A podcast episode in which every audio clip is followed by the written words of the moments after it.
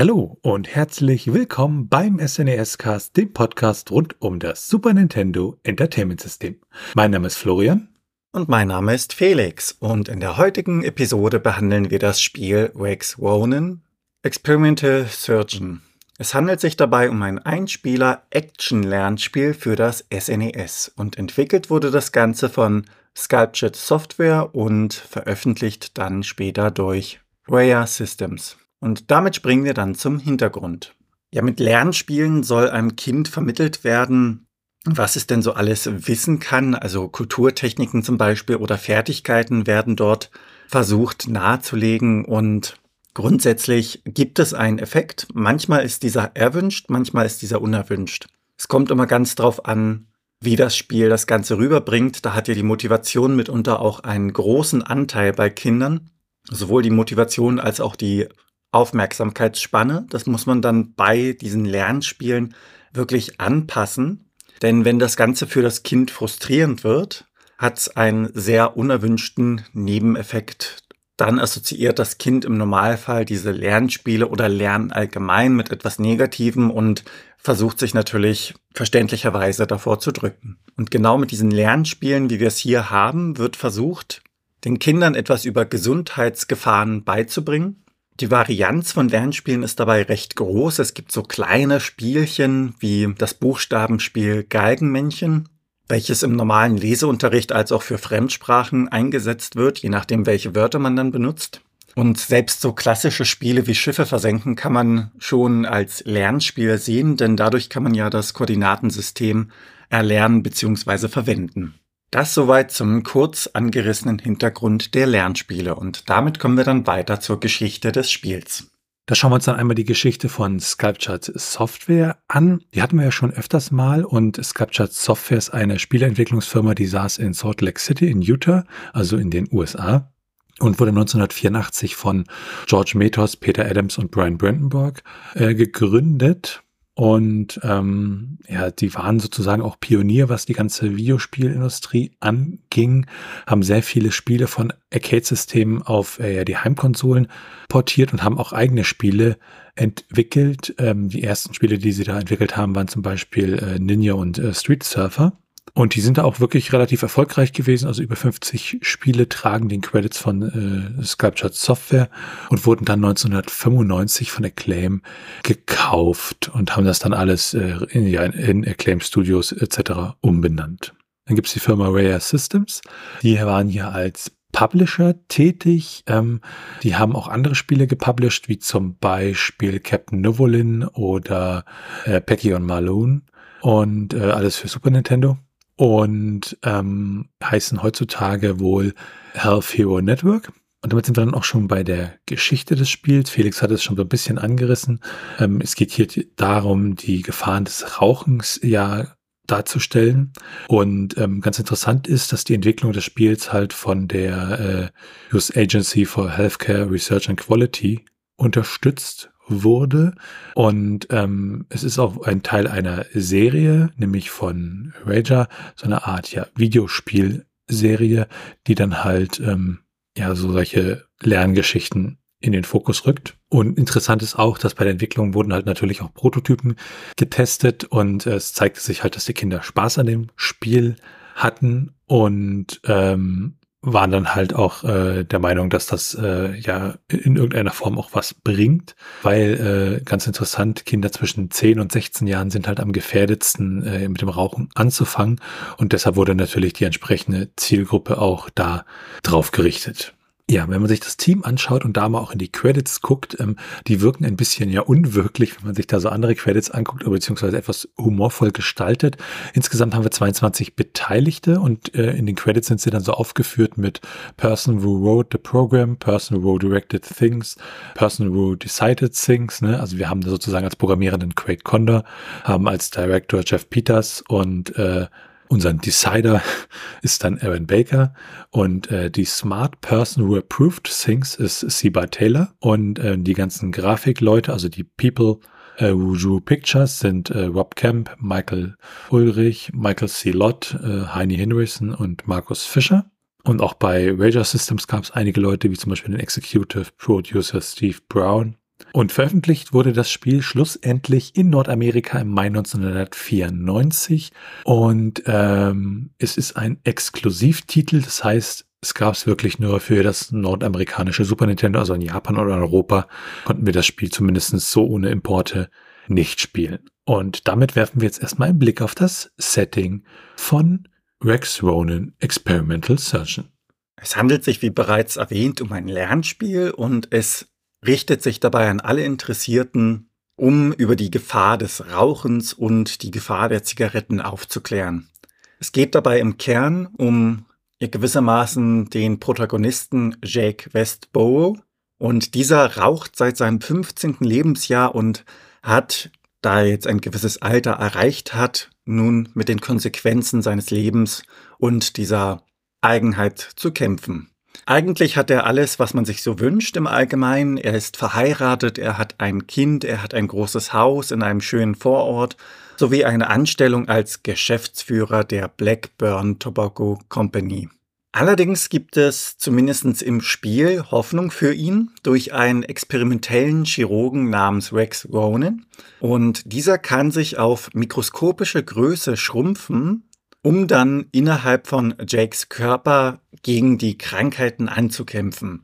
Das allein wäre natürlich super. Allerdings gibt es auch einen ja, gewissermaßen Antagonisten, in dem Sinne die Tabakfirma, bei der Jake gearbeitet hat. Und hier ist die Befürchtung da, dass wenn Jake das Ganze überlebt, dass er die Menschheit und sein Umfeld in dem Sinne über die Gefahren von Zigaretten und dessen Konsum aufklärt Daher hat die Tabakfirma beschlossen, kleine Mikrobots zu beschaffen und in Jakes Körper zu platzieren, damit dieser experimentelle Chirurg aufgehalten wird und in seiner Mission scheitert. Und um bei der Mission zu bleiben, springen wir gleich ins Gameplay.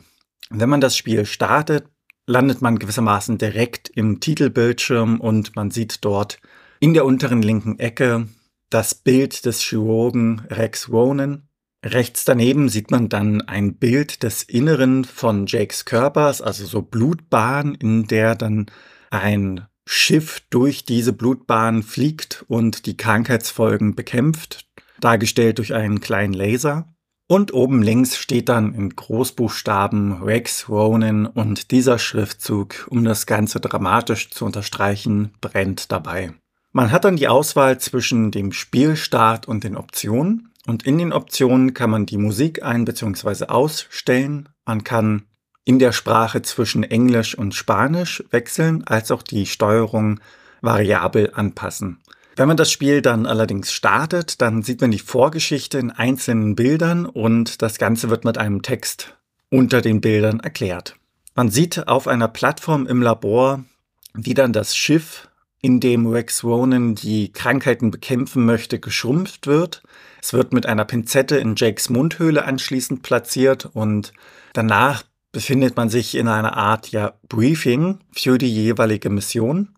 Die erste Mission beginnt ja in der Mundhöhle und im Anschluss startet dann das Spiel.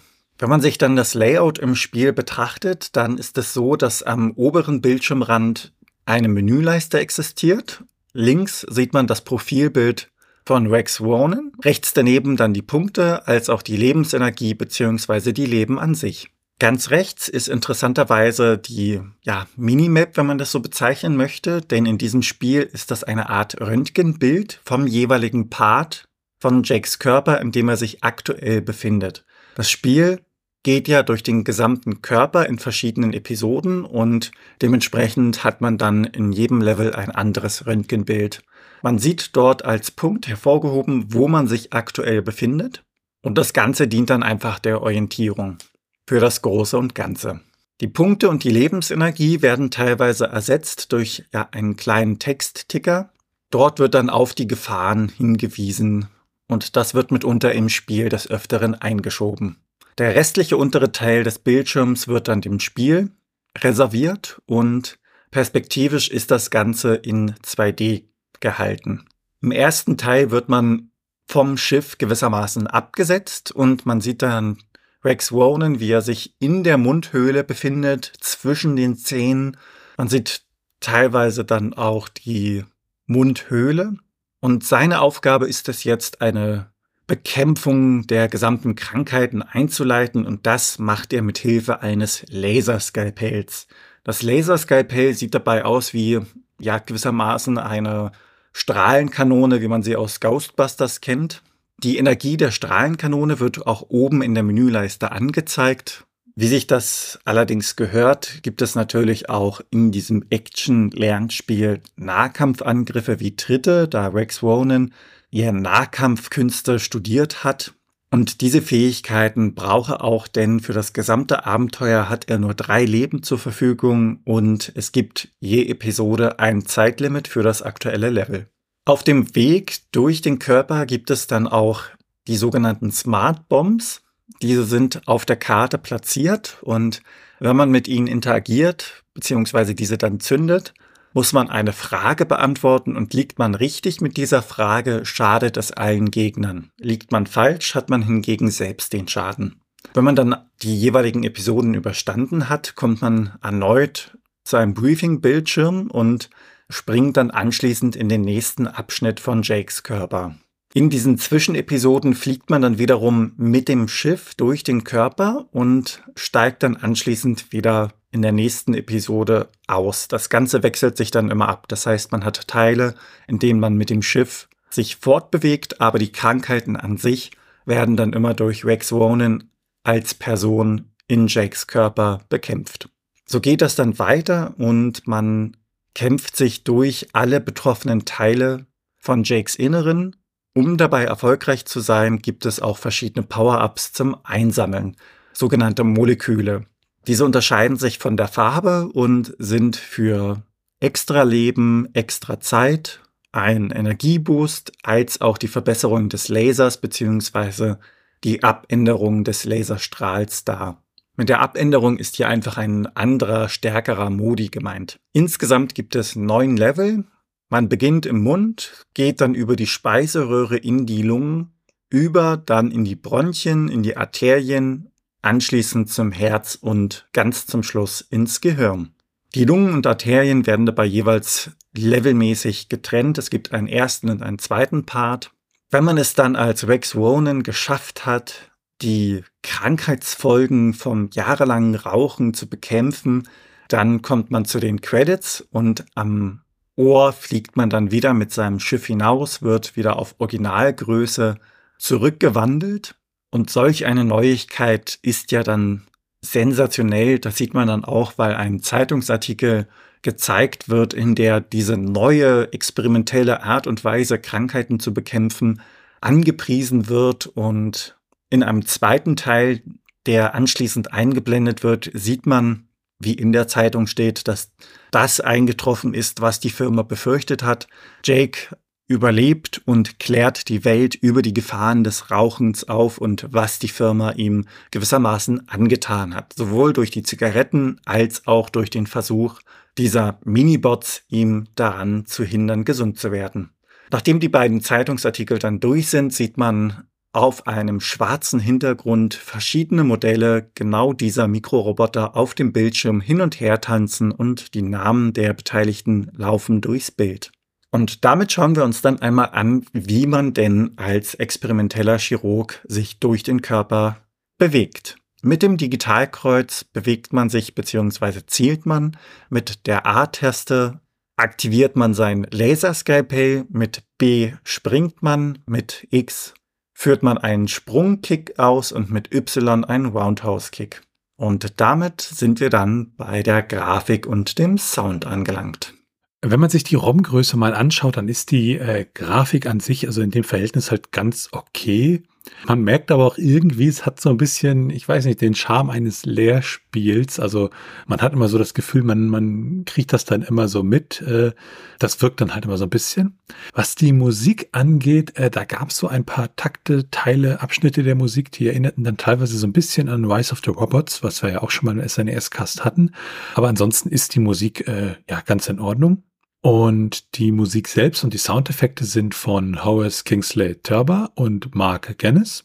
Und Kingsley Turber ist ein amerikanischer Komponist und Sounddesigner. Der hat 1992 angefangen, für Sculpture Software zu arbeiten, zusammen äh, unter anderem mit äh, Paul Webb, Mark Garnis und anderen Komponisten. Und er hat Sculpture Software 1995 schließlich verlassen und hat sich mittlerweile aus der Videospielbranche ja zurückgezogen. Mark Gennis ist ein ebenfalls amerikanischer Komponist und der ist mittlerweile sehr bekannt für seine Arbeit an den Call of Duty Spielen und er hatte seine Karriere angefangen äh, 1989, als er am Houston Community College äh, ja Aushilfslehrer für Audiotechnik war und äh, danach, äh, ganz spannend, hat er 89 bis 91 als Audiotechniker für die NASA gearbeitet und ist dann 1991 zu Sculpture Software gewechselt und hat dort ja sehr viel Musik für sehr viele Videospiele geschrieben. Bei Sculpture Software selbst hat man ja als Audiotreiber den äh, Wolfgang Sounddriver benutzt, der von äh, Rick Lloyd programmiert worden ist. Und es gab auch andere Software, ähm, zum Beispiel äh, BMUS. Ähm, das war eine Software zur Erstellung von Musik und Soundeffekten, die aber sehr, sehr, ja, das Ganze war sehr fummelig, äh, um da Musik mitzumachen. Und wenn man mal ins ROM selbst hineinschaut, dann haben wir da eigentlich nur fünf Musikstücke, das Main-Theme und dann für die unterschiedlichen ja, äh, Orte am Körper wie den Mund oder das Gehirn äh, unterschiedliche Musikstücke. Die sind alle so um die zwei Minuten lang. Und damit kommen wir jetzt zur Strategie. Ja, die beste Strategie in einem Spiel, in dem es um Rauchen geht, ist natürlich gar nicht erst damit anzufangen. Allerdings, wenn es soweit ist und man das Spiel spielt, dann gibt es da eigentlich auch nicht viel zu sagen, denn das Spiel ist recht einfach aufgebaut. Die Level sind nicht allzu kompliziert, das heißt, man weiß immer, wo man hin muss und die Gegner sind in ihren Angriffsmustern doch sehr vorhersehbar. Das mag daran liegen, dass es sich um ein Lernspiel für Kinder handelt und dementsprechend für einen Erwachsenen natürlich keine größere Herausforderung darstellt. Es gibt Lösungen zu den gestellten Fragen, wenn man die Smart Bomb anwendet. Allerdings sind das Fragen wie, stimmt es zum Beispiel, dass Zigaretten dein Essen besser schmecken lässt? Töten Zigaretten? Und ähnliche. Darauf die Antworten zu finden, erscheint nicht allzu komplex, wobei sie dann auch im Spiel gewissermaßen als Text in den Missionen immer wieder eingeblendet werden. Auch die Karten von den jeweiligen Level sind im Netz zu finden, aber wie bereits erwähnt, sie sind sehr einfach gehalten. Man könnte in dem Punkt noch ein wenig näher diese Mikrobots, die als Gegner eingefügt worden sind, beleuchten. Man hat dabei einen Mikrobot, der aussieht wie eine Art Ball. Er wirbelt herum und feuert gelegentlich einen Ring ab. Alleine ist er gut zu bekämpfen. In einer Gruppe hingegen wird er doch etwas schwieriger. Dann hat man den Robowalker und er ist der einzige Mikrobot, der ja gewissermaßen wie ein Bot aussieht. Er feuert einen kleinen Strahl, der aus seinem Kopf kommt, ab und hier kann man einfach auf den Körper schießen, um ihn zu beschädigen. Ein Treffer auf die Räder bewirkt allerdings nichts. Dort scheint er unverwundbar zu sein. Dann gibt es den Satelliten als Gegnertyp. Dieser ist doch recht angriffsstark und dort ist die beste Strategie, sich wegzuducken bzw. auszuweichen durch einen Sprung. Und als letztes gibt es dann noch das etwas größere Schiff, eine Art, ja, wenn man so mag, Endgegner an jeweiligen Level. Sie greifen dabei mit einer Art ja, Maschinengewehr an. Das ist schwer zu definieren, weil das doch eine recht eigene Sache ist. Das mag vielleicht dem geschuldet sein, dass das Ganze ein wenig futuristisch angehaucht ist. Und das war's soweit zu den Gegnertypen. Damit kommen wir dann zu den technischen Daten. Ja, da ist es ja so, wir schauen uns das ROM an, schauen ins ROM hinein, gucken uns die ROM-Größe an ähm, und schauen uns auch den internen Datenheader für diese ROM-Geschichten an. Und äh, bei diesem Spiel ist es ja so, hat man schon ein bisschen angedeutet, ist ein sehr kleines ROM, nämlich eine ROM-Größe von 4 Mbit, also 0,5 MB. Und es ist ein sogenanntes Slow-ROM mit einer Zugriffszeit von 200 Nanosekunden. Der interne Titel im Rom ist Rex Ronan, die beiden Wörter getrennt geschrieben und jeweils mit einem Großbuchstaben am Anfang. Und interessant ist beim Wort Rex ist auch das X groß geschrieben. Damit kommen wir dann zu den Portierungen und Nachfolger. Ja, das Spiel an sich ist halt ein äh, ja, einsamer Wolf. Also es gibt keine Portierung, es gibt keine Nachfolger, es gibt keine Vorgänger. Aber man kann sie durchaus ähm, ja in einer Reihe sehen, nämlich in der Reihe von Rare Systems, wo es halt um diese Lernspiele ging, nämlich äh, zu denen dann auch Captain Novolin, Pack Marlin und äh, Bronchi de Bronchiosaurus gehörte. Und ähm, ansonsten gibt's da halt zu diesen Portierungen und Nachfolgern ja nicht viel zu sagen. an der Stelle. Und damit werfen wir dann auch schon einen Blick auf das Trivia. Was die Spielzeit betrifft, gibt es keine großen Unterschiede, ob man das Spiel entspannt oder sehr schnell spielt. Durchschnittlich braucht man so circa eine Stunde, um durch das gesamte Spiel durchzukommen. Wenn man sich jetzt die Preise allerdings betrachtet, sind diese doch schon ein wenig höher als im Vergleich zu anderen Spielen. In den USA bekommt man die Cartridge lose für rund 140 US-Dollar und das Ganze Complete in Box für rund 155 US-Dollar. In Deutschland hingegen sind die Preise etwas moderater. Wenn man dort die Cartridge erwerben möchte, braucht man circa 40 Euro und das Ganze Complete in Box hingegen kriegt man dann für rund 110 Euro. Und damit schauen wir uns dann auch die ROM-Hacks an, beziehungsweise ob es überhaupt welche dafür gibt. ROM-Hacks an sich sind ja so, ja, Hacks, die um, irgendwas am ROM verändern, zum Beispiel neue Sprites hinzufügen, neue Strecken bei Super Mario Kart oder auch Übersetzungen zählen auch zu den ROM-Hacks. Und für dieses Spiel gibt es da leider keine bei den Retro-Achievements, also Achievements an sich kennen wir ja, das sind so kleine Errungenschaften, die man erreichen kann. Und bei den Retro-Achievements ist es so, dass äh, da versucht wird, diese Errungenschaften auch auf ältere Systeme zu bringen, nämlich über Emulatoren, die das dann entsprechend auswerten. Es ist ein Community-Projekt und auch hier gibt es für das Spiel leider keine. Bei den Speedruns sieht es allerdings anders aus. Da haben wir äh, der erste Platz bei 13 Minuten 20 Sekunden, der dritte Platz bei 14 Minuten 25 Sekunden und der vierte Platz bei 14 Minuten und 33 Sekunden, um das Spiel durchzuspielen in der Kategorie Any Person. Also es ist halt egal, wie, äh, ja, wie viel man sozusagen vom Spiel sieht, beziehungsweise schafft, Hauptsache durch am Ende. Und dann werfen wir einen kleinen Blick auf das Handbuch. Wenn man sich das Handbuch vom Cover her betrachtet, gleicht das dem des Titelbilds im Spiel. Also man sieht Rex Warren auf der linken und auf der rechten sieht man dann den Körper in dem das Schiff gerade die Krankheiten bekämpft.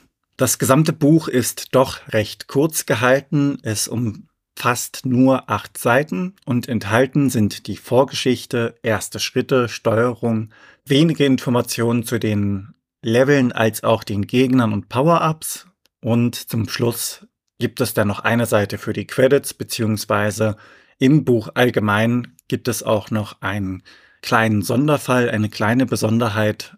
Und zwar richtet sich das Buch mit einer Notiz an Eltern und Erzieher. Das Ganze wird dann wiederum durch Screenshots aus dem Spiel ein wenig untermalt. Gehen wir weiter zu den Bewertungen. Ja, was die Bewertung angeht, da haben wir nur eine gefunden, nämlich von Game Players aus dem Dezember äh, 1993 und die haben 63 Prozent vergeben und haben gesagt, Learn of the dangers of smoking from a video game instead of health reports. Rex does a decent job decoding those stats into an entertaining action game. Und damit sind wir dann schon bei der Meinung. Also das Spiel an sich, das spielt sich eigentlich ganz okay und ich kann mir vorstellen, dass das Medizinische sicherlich nicht für jeden angenehm ist. Was ich cool fand, war das mit diesen richtigen und diesen falschen ja, Fakten, wo man halt immer diese Fragen beantworten musste. Und äh, ja, als äh, Nichtraucher bin ich auch nicht die Zielgruppe des Spiels. Äh, wo ich ein bisschen schmunzeln musste, waren diese Mikrobots, die von äh, Big Tobacco ja damit reingeschmuggelt wurden in den Körper, damit äh, der äh, nicht äh, ja das Ganze schafft äh, fand ich so ein bisschen interessant. Ansonsten ist es halt so, ähm, ja, erstmal die Gebrauchpreise sind sehr, sehr hoch und das Spiel an sich ist jetzt auch nicht so, dass man sagt, oh, muss man unbedingt gespielt haben oder das ist es auf alle Fälle irgendwie wert. Ähm, und äh, ja, also dass das von mir da eher keine Empfehlung, weil es dann doch vielleicht ja auch zu generisch ist. Ich weiß es nicht. Ähm, ist auf alle Fälle, man kann es mal gespielt haben, man kann es auch mal ausprobieren, aber das wäre nichts, wo ich dann äh, ja am Ende empfehlen würde, übermäßig Geld reinzustecken in das Spiel. Würde mich natürlich freuen, wenn das Spiel zur damaligen Zeit äh, vielleicht den einen oder anderen halt davon abgehalten hat, mit dem Rauchen anzufangen. Wenn es nur einer war, dann hat sich das aus meiner Sicht für das Spiel schon gelohnt. Wie ist deine Meinung zu diesem Spiel, Felix? Ja, persönlich bin ich ja auch kein Raucher und wenn man das dann so betrachtet, ist das schon ein seltsames Spiel. Das Ganze aus heutiger Perspektive zu sehen, wirkt ja sehr irritierend. Ich weiß nicht, wie stark solche Spiele gang und gäbe waren. Bisher sind mir persönlich nur wenige davon auf dem SNES e begegnet und von der Idee her ist das Ganze auch recht ja, vernünftig, gut umgesetzt, aber es ist ein kurzes Spiel. Die Abwechslungen in den Leveln sind mehr oder minder nicht wirklich gegeben. Das heißt, man geht gewissermaßen einfach einmal durch, kämpft ein wenig und dann ist man im nächsten Abschnitt und das gleiche geht von vorne los. Es ist also alles ja recht kurz und gewissermaßen komprimiert. Bei dem Punkt, inwiefern das einen positiven oder negativen Effekt auf die Gesundheit der Kinder hatte, die das Spiel gespielt haben, da bin ich überfragt. Ich hoffe zumindest einen positiven. Was die Steuerung angeht, die empfand ich persönlich ein, ja, ruckelnd, ein wenig ungenau. Musikalisch hingegen ist das Spiel, wie ich finde, doch recht gut hinterlegt worden und auch von den Zwischensequenzen und vom Briefing her wirkt das schon gut gemacht. Es ist eher das Level an sich, was so ein bisschen fade beziehungsweise einfach gehalten ist. Es kann allerdings auch dem geschuldet sein, dass es ein Lernspiel ist und dementsprechend ja nicht allzu anstrengend sein soll, da man ja einen Lernerfolg versucht zu erreichen. Und wenn das Kind ein Level schafft, dann freut es sich natürlich. Von der Idee her fand ich das mit den Einblendungen der Smartbombs, also diese Fragen, die dort gestellt werden, von der Idee her schon ganz schön, weil man damit das Prinzip verstärkt, dass wenn man Wissen hat, dieses belohnt wird, denn hat man eine richtige Antwort, wird ja dem Gegner geschadet. Umgekehrt müsste man dann allerdings auch zum Teil gewissermaßen kritisieren, weil wenn man das Wissen nicht hat, dann wird einem ja selbst geschadet. Grundsätzlich fand ich das als Spiel von der Idee her sehr interessant und generell Lernspiele, da bin ich ja wie gesagt nicht wirklich bewandert, was das Thema angeht. Dementsprechend ist es umso interessanter, das Ganze auch mal wieder im Zuge dieses Podcasts erforschen zu dürfen. Und damit sind wir am Ende dieser Episode vom SNES Cast. Wenn ihr Fragen, Anmerkungen, Themenvorschläge oder Kritik habt, dann könnt ihr uns gerne schreiben per Mail an info@snescast.de und ihr könnt uns natürlich auch auf unserer Webseite unter den einzelnen Episoden Kommentare zu diesen hinterlassen. Bewertet uns bei Apple Podcasts und anderen Podcast-Portalen und natürlich könnt ihr uns auch persönlich empfehlen. Ihr könnt uns auf Steady unterstützen.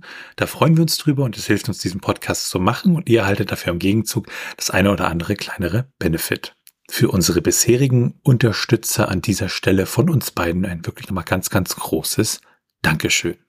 Alles weitere dazu und rund um den Podcast, wie zum Beispiel der Link zu unserem Discord-Server, unserem Community Hub oder unseren Social-Media-Präsenzen, findet ihr auf snescast.de. Tschüssi. Ciao.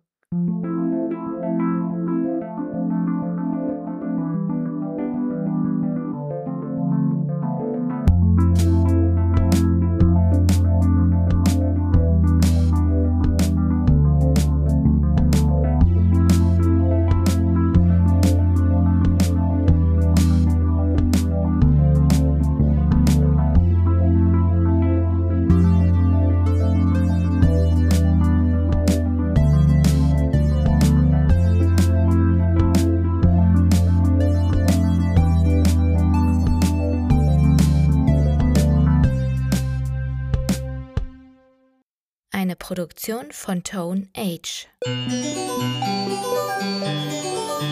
T1H.net